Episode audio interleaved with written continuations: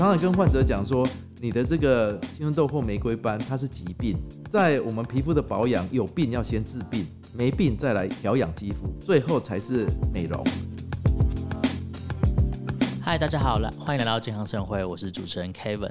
那今天呢，我们在呃台中市南屯区的美之道诊所，我们来拜访邱秉奇理事长、邱秉奇医医师，然后他会跟我们讲一下，呃，就是可能很多人会有的一个问题啦，就是玫瑰斑跟青春痘到底有什么差？嗯，那我们先欢迎邱理事长。好好好，呃，Kevin 好，那各位听众大家好，那我是皮肤科医师邱秉琦。邱医师，我第一个想问的问题是说，呃，皮肤科。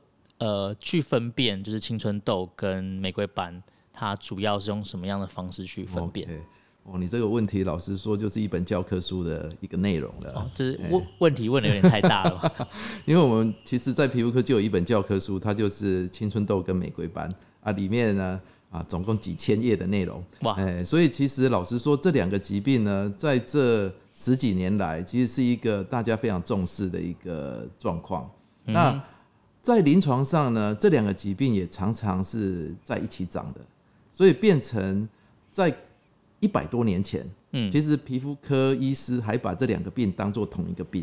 哦，所以其实是到近期才把它分开。对的，对的。到了后面，我们慢慢发现它的疾病的源头其实是不太一样，所以慢慢到后来这五十年来就把这两个疾病给分开，到现在几乎是这两个疾病是。有关联，就是可以长在一起，可是它其实原因是完全不一样的。哦，那呃，比如说如果我是一个患者的话，我要嗯怎么样去知道说我到底是青春痘还是玫瑰斑，还是我两个都有？这两个其实呃很多患者都有这样的疑疑问啊。嗯，那比较简单的方法是这样，青春痘呢，它的发作时间比较早。嗯，通常来讲，在甚至以现在来看，小学三年级以后的女生啊。小学六年级以后的男生，可能就开始会有粉刺了。嗯，那一般青春痘初期的表现比较不会发炎，所以通常是那种一颗一颗凸起的这种颗粒或丘疹，长在额头啦、啊鼻翼啊，或者是脸颊啦、下巴这个 T 字部位是最常发生的。到了后面如果没有好好处理，就开始会长红色的丘疹啊，或者是脓泡。那更严重之后就会有肿胀了，就会有烂痘的表现，就是摸起来会软软的，那挤出来会有脓的这种东西。所以其实整个痘痘的一个过程里面，它比较是有这个比较早发生，而且它是慢慢的持续会有做演变。所以相较之下，你中间有很多的过程是可以有机会去阻断的。哎，所以这个是对。这个是它的一个临床上表现，而且它的主要的问题点是发生在毛囊，所以它的颗粒、丘疹或甚至粉刺，其实是从毛囊长出来的。嗯嗯。所以其实青春痘的一个呃源头，是因为皮脂腺还有毛囊的一个呃代谢异常，造成堵塞以后产生后续的一个发炎反应。嗯哼。所以这个是青春痘的部分。那玫瑰斑呢？它跟这个发发现是啊，就整个过程是不太一样。玫瑰斑它大部分初期的表现是以反复的脸红，嗯，你会从小就会觉得你去跑步的时候，哎，同班同学都没有脸在红，结果你在红，而且即使别人呢，像啊喝了热的东西，吃了辣的东西，哎，结果别人脸都没有什么红，结果你特别红，而且你这个红呢，要很久才能退得了。嗯，这个是大部分初期玫瑰斑早期的表现，它就是啊皮肤的一个这个血管的活性就是比人家来的敏感，它遇到很多外在的刺激就开始脸会容易泛红，那这个红呢又很难退，那这时候脸上可能都还没有颗粒或丘疹或脓泡，可是它已经开始有了这个玫瑰斑的早期表现，嗯嗯，等到后来如果没有特别呃注意的话，就会变成持续性的红。就是你原本可能一个月可能只会有五到六次的红，只要遇到一些刺激物才会红，结果变成不是，变成每天都在红，嗯，哎，这个就是一种持续性的泛红。那到了这个阶段以后，常常就会有合并丘疹跟脓泡，这时候就跟痘痘很像了。可是它跟痘痘的一个差异是，它会有整个泛红的底上面加上痘痘。那一般来讲，痘痘的一个单纯的痘痘，它主要是以丘疹脓泡为主，它比较不会有整个泛红的底，所以它在临床上来讲，这两个在呃辨别上还是可以做一些区隔。可是因为我刚刚有提到，很多患者到后来这两个是长在一起。对，因为痘痘发炎久了，它也会让整个我们皮肤产生慢性发炎，慢性发炎又是一个产生玫瑰斑的一个诱因。哦，所以到后来呢，临床上我们常常会看到，反而是这个青春痘长久了，可能会它会去诱发玫瑰斑。哦，哎，那很多时候玫瑰斑的患者呢，他发炎久了，因为他也会合并螨虫增加，嗯，结果螨虫增加也会有丘疹跟脓疱，嗯，结果临床上长得就很像痘痘。对，哎，所以其实这几个疾病它其实常常是可以互相影响的。在我们皮肤科来讲，只要有经验的话，其实我们会去区分到底你哪个疾病的比例多一点。嗯，哎，呃，很多患者脸上其实它不是只有单一的问题，你可能早期是痘痘的问题，后来合并有玫瑰斑的问题，玫瑰斑又没有处理好，又合并了毛囊螨虫的问题。所以，其实，在治疗上，它需要有一个比较整体性的概念。哎，我们先了解到底你哪一个疾病的表现比较多，再从这边去切入。再看看这样的治疗能不能把呃其他的问题一起解决，如果可以的话，就一次就可以把所有相关的问题做一个比较良好的一个控制。嗯嗯嗯嗯呃，听到这边哦，我我我其实有蛮多问题，我相信这可能也是就是可能来看诊的民众会有的问题了。呃，第一个是说，呃，青春痘跟玫瑰斑，它的呃，比如说像是长痘痘啊，或是红啊、嗯、这些状况，它可以同一个药去解决吗？还是说还要把它分开来？这个问题非常好。嗯，在我们治疗的初期的话，其实青春痘跟玫瑰斑它的基本用药是有点类似的。嗯嗯嗯。因为我们在基本用药其实很多是抗发炎。对。那这两个疾病都会发炎。嗯嗯。所以其实一般的抗发炎的药，像最常听到的，呃，民众最常听到就是口服四环素，这是一个抗生素。可是，在我们皮肤科的用途，这个抗生素并不是拿来抗菌，它其实是拿来消炎的目的。嗯，所以在这种状况之下，很多人就会觉得说，哎，我痘痘也是吃这个药，为什么玫瑰瓣也是吃这个药？原因是因为这两个疾病在早期的处理都是可以用四环素当抗发炎的一个角色，嗯所以这就很有趣啦。对，嗯，了解。那刚才还有提到有一个是螨虫的问题嘛？那嗯，只要比如说我的脸部有这个状况的话，我都可以验螨虫嘛？还是说要就是看到说哦 是是是玫瑰斑，然后再去验？呃，原则上我们呃现在临床我们会判断你到底是一个哪个疾病为主。嗯，像如果你是初期的青春痘，只是粉刺啦，或者是只是有一点轻微的丘疹，这时候其实没有必要去验什么螨虫，除非你有合并一些其他啊螨虫增生的状况，像脸三不时会痒啊。哎，欸 oh. 或者是你脸呢，常常就是你觉得这里痒那里痒，可是你抠一抠它又好了，那你不处理它也没事，或者是你摸起来长期会有一点粗粗的感觉，那这时候才需要额外再去检测。嗯，可是如果你是啊长期玫瑰斑的一个患者的话，我一般建议，因为玫瑰斑的患者跟螨虫相关的一个合并发生的状况是蛮常见的，嗯，所以一般我在食物上会去，如果你是长时间的玫瑰斑的患者，加上治疗又遇到瓶颈的话，我通常都会帮他做这个螨虫的检查，确认有没有这个因素在里面。那如果呃有的话就治疗，那如果没有的话，我们就还要再去追更多的原因。像我常常有时候呃检查完，诶，结果他螨虫也没有增加，那后来才发现原来是荷尔蒙失调的问题，像甲状腺亢进，哎，或者是呃有些人长时间因为脸红呢啊在吃类固醇。造成一些内分泌失调，它也会产生脸红的状况。嗯、所以其实脸红在玫瑰斑是一个很重要的一个表现。可是因为有太多的原因会造成脸红，所以在呃治疗的时候，我们必须要一个一个把后面的原因把它给剔除掉才行。哎、嗯欸，像您刚刚在开场的时候有提到，呃，您的同事戴了口罩会脸红，对，他就担心会不会是玫瑰斑。其实这个又是一个可能的诱因，因为像戴口罩，它会造成闷热，会摩擦，嗯、对，所以正常的皮肤其实就会有点红。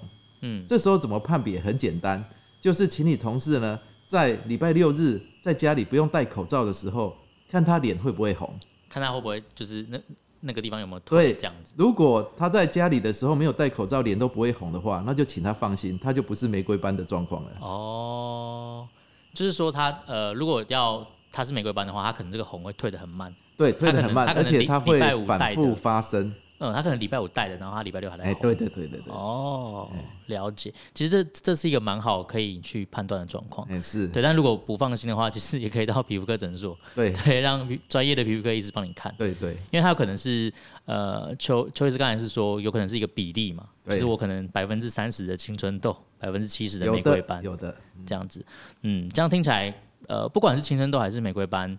感觉都是需要慢慢去去治疗的，对，就他没有办法说，呃，我今天可能一个月就直接把它全部治好。OK，好，这个也是很多患者会提到的问题，到底要治疗多久？嗯，对，以我自己的经验是，你越早治疗就治疗越好，就是它效果越好，而且治疗时间越短。哦，所以现在这两个呃疾病，青春痘或者是玫瑰斑，我们在成立协会的目的，其实就是希望大家能够早期治疗。嗯、因为这两个疾病早期治疗可以减少后面很多的问题。第一个，青春痘早期治疗就可以减少后面的痘痘跟痘疤，那这样你的脸就比较不会有疤痕，那你的整个外观就会比较好看，而且心这个心情也比较好，自信心也比较好，所以它其实是一个很深远的影响。那玫瑰斑，如果你能够早期处理，你的这个红可以不要困扰你的生活的话，你的这个。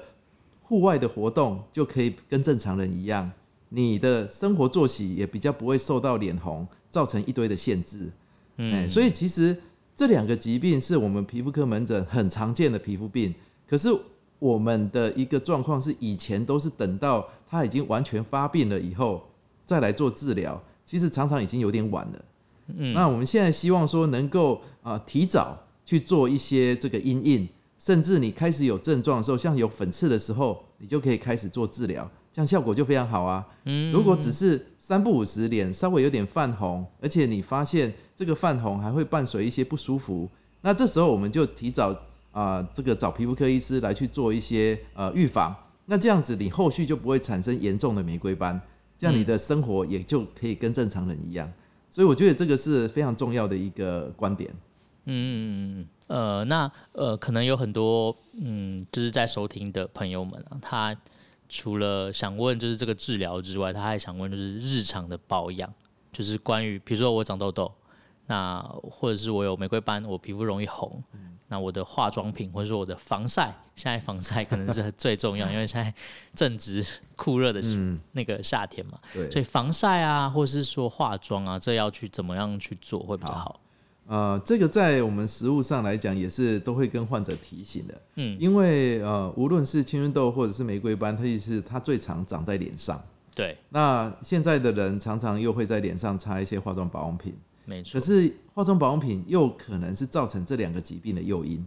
嗯。所以在我自己的食物上的经验是这样，我们会先把所有的化妆保养品降到最少的程度，嗯、就是不要用太多，因为。我们很怕节外生枝的问题，因为有些人用了不适合的化妆保养品，就可能长痘痘啊。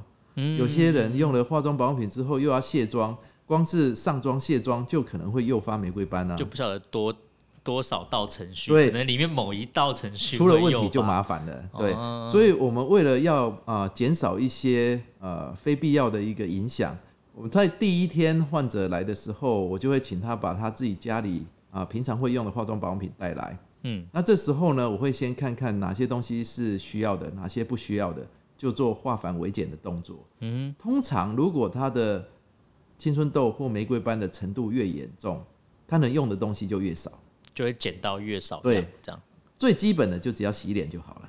哦，如果他真的是超级严重，对，就，只要先洗脸就好，其他保湿、防晒这些暂时都不要做。嗯，哎，等到你皮肤比较好以后，再慢慢加上去。我常常跟患者讲说。嗯你的这个青春痘或玫瑰斑，它是疾病，在我们皮肤的保养，有病要先治病，没病再来养肤，就是你调养肌肤，最后才是美容。所以其实，在我们治疗的原则，你当你皮肤有疾病的时候，就先把疾病当做第一要素，皮肤保养是第二阶段再做就可以。嗯，那我们在基本的一个青春痘跟玫瑰斑的治疗，洗脸是最重要。所以这时候找一个洗完舒服、不会紧绷、不会刺激的清洁产品，就是一个最基本的保养了。嗯，那等到你经由这个皮肤科医师把你的脸上的青春痘跟玫瑰斑治疗比较好以后，我们再一步一步去了解你到底平常需要做什么。再把它去找适合的产品让你来使用。那基本的保养其实很简单，我们一般啊、呃，真的基本的保养就只要清洁、保湿跟防晒。嗯，所以一天的保养品其实三个产品就搞定了。嗯，那如果你要上妆的需求，安全导向的话，是尽量以粉类为主，就是干的粉。对，干的粉，像蜜粉啊、腮红啊、眼影啊，嗯、这个是不会造成痘痘或者是玫瑰斑恶化。而且这些产品通常你可以用洗脸产品就可以洗掉，不需要再用额外的卸妆产品，因为市场上有很多的一些遮瑕类的东西，像粉底液、遮瑕膏、啊隔离霜、BB 霜、视底乳这些东西都比较粘稠，对，它用在皮肤上，你一定又要再想办法去卸妆，光是卸妆这个动作又可能会造成玫瑰斑泛红的问题。嗯，所以其实，在呃，无论是青春痘的这个日常保养，跟玫瑰斑其实是有异曲同工之妙啊。它的原则就是越少越好，嗯、越简单越好。嗯、那产品呢，安全性越高越好。那这样子的话，你无论是哪一种的皮肤问题，其实都可以减少因为化妆保养造成恶化的一个状况。嗯嗯，了解。我在网络上有看到有人说，就是呃，那个防晒系数越高的。它的其实擦起来那感觉会越油嘛，嗯，就是因为代表它的那个防晒的那个效果越好，或者说有人呃可能去冲浪，他会用那种就是防晒膏，就是它是整个是膏状的，嗯、然后整个白白的这样子，呃，这种越油或是越越越就是呃要怎么讲呃越高状，啊、对，嗯、越有越高状的这种滋润，对，这种这种防晒的，它会造成就是嗯青春痘或是玫瑰斑比较严重，好还是说其实还好？好。呃，防晒是一个很重要的议题，在青春痘跟玫瑰斑的患者其实都有这个需求。嗯，那我一般的建议是，防晒你要先依照它的三部曲来进行。防晒它不是只有防晒产品涂抹的这个动作，它其实前面还有两个。哦，第一个是防避，就是在大太阳的时间点，不要在外面跑来跑去。哦，就是寻找遮蔽物这样。对。那在外面的时候，就是要寻找遮蔽物。嗯，那以我们现在夏天，台湾的夏天来讲，你从早上九点大概到下午三点，这时候尽量就不要在外面跑来跑去，尤其是大太阳的时候、晴天的时候，嗯，因为这时候紫外线都是爆表的，你再怎么遮，其实都还是会有漏洞。嗯，所以这个部分，第一个防避是最重要。第二件事情就是，如果你真的要出门，这时候可以考虑适当的遮蔽。遮蔽是什么意思呢？就是你可以戴太阳眼镜啊，戴帽子啦、啊，撑阳伞啊，或者是穿这种有防晒系数的一些薄的这个外套啊、长裤啊，哎、欸，那甚至像有些摩托车骑士，他会戴袖套啊，对，哎、欸，那这些其实都是一个防避紫外线的一个功能，叫物理性的防避，哎、那遮蔽啦，物理性的遮蔽，那这物理性的遮蔽呢，其实是很有效的，所以在呃，擦防晒之前，我觉得对患者来讲最重要，其实先做好防避跟遮蔽，因为这个不用花什么钱，嗯，而且呢，它就可以有基本的效果。到后来呢，你的皮肤状况好了以后，我们再来找比较清爽型的防晒。那清爽型的防晒一般呢，我会比较建议先不要用太高系数的，因为系数越高，它里面的防晒的成分的剂量就会越高。那这时候，对它就有可能产生质地比较油腻的一个状况，或者是比较封闭性比较强，嗯，比较滋润，所以在这种状况风险会稍微大一点。我通常会建议，呃，青春痘或玫瑰斑的患者在初期可以选大概防晒系数三十左右，嗯，用洗面乳就洗得掉的防晒，这样就可以了。那我觉得在这样子的情形之下，它风险不高，而且又可以做好一些基本的防护。那这样子就可以把整个效果达到啊，又安全又有效，而且又不会啊影响疾病的状况。嗯嗯嗯嗯，所以就是可能挑那种比较舒爽的，对，舒爽的，没有润色的这样子。对，那你真的有需要就常常补，因为呃不要说擦个防晒就这样一天都不补，这样子其实有的时候流失你也不知道。嗯，所以其实，在防晒的使用啊，其实正确的观念很重要。因为我常常看到很多患者就以为防晒擦了就是天不怕地不怕，嗯啊，整天就这样擦了一层的防晒，就以为太阳就永远啊对他没有影响，这是错的啊。其实防晒它也只是一个减少紫外线伤害的一个方法，嗯，最重要还是你要啊尽量减少过度紫外线的曝晒，那用适当的这个外在遮蔽来去呃减少它的伤害。最后就是用防晒的一个产品来达到一个比较完整的一个防护的措施。所以其实，在不同的阶段，你都可以有不同的做法。像我很多患者在初期啊，青春痘玫瑰斑比较严重的时候，我都请他建议啊，用这个防避跟遮蔽就好了，你根本不用涂防晒。你说可能包头巾？对对对，市场上有这种登山用的这种啊头巾啊。你包着的时候，你甚至连这个口罩都不用戴，那它还可以保护你的这个整个脖子跟后颈部。其实这个其实也是蛮不错的一个这个遮蔽的方式。所以其实，在实物上来讲，啊，有很多的方法可以加强你的防晒的效果。嗯，千万不要只用啊防晒就以为这个可以做好所有的事情。嗯嗯，哇，这个建议非常的受用。就是与其买那么多防晒那个，还不如这种。直接就是物理性遮蔽的这种来的好，嗯，呃，在最后啊，就是呃，邱医师有没有什么想要跟就是呃青春痘或是玫瑰斑的患者就是讲的，就是呼吁的话？好，呃，这两个疾病是我们在皮肤科非常常见的皮肤病，也是常常被忽略的。嗯，忽略的意思就是说很多正确的观念其实常常并不是这么容易被了解，所以我觉得呃，无论是青春痘或玫瑰斑，其实在呃，网络上都有很多医师会去分享一些经验，或者是像现在有学会也有协会可以帮这个忙。那也希望大家能够呃从呃疾病的一个基本面去了解这个问题。另外的话就是呃，如果真的发现皮肤出现状况，无论是开始长粉刺、长痘痘，或者是开始脸容易泛红、会发痒，那这时候其实最好的方法就是。找皮肤科医师做诊断，嗯，先确认到底你的疾病的种类跟严重度，我们再拟定一个最适合你的一个方法来治疗。只要你能够早一点的做治疗，早一点做处理，其实这两个疾病都不会造成呃严重的后遗症。可是如果你没有早一点做治疗，早一点做处理，这两个疾病可能都会改变你的一生，哎，它会造成你啊之后很多的一些疤痕啊。或者是无论是心理上的或生理上的，所以我觉得其实呃，我们的目标就是希望说有一天大家可以不用长痘痘，大家可以不用啊、被玫瑰斑所困扰。虽然这个理想还有一点遥远，可是只要你能够早一点做啊、呃、处理，我觉得这样子的我们能够成功的机会就越来越大啊。所以像现在我都很建议，像从这个小学生就要注意痘痘的一个预防。到了国中以后，开始容易有一些玫瑰斑的表现，就要了解这个疾病到底怎么做预防。从小的时候就可以来做一个良好的一个呃预防的一个环境。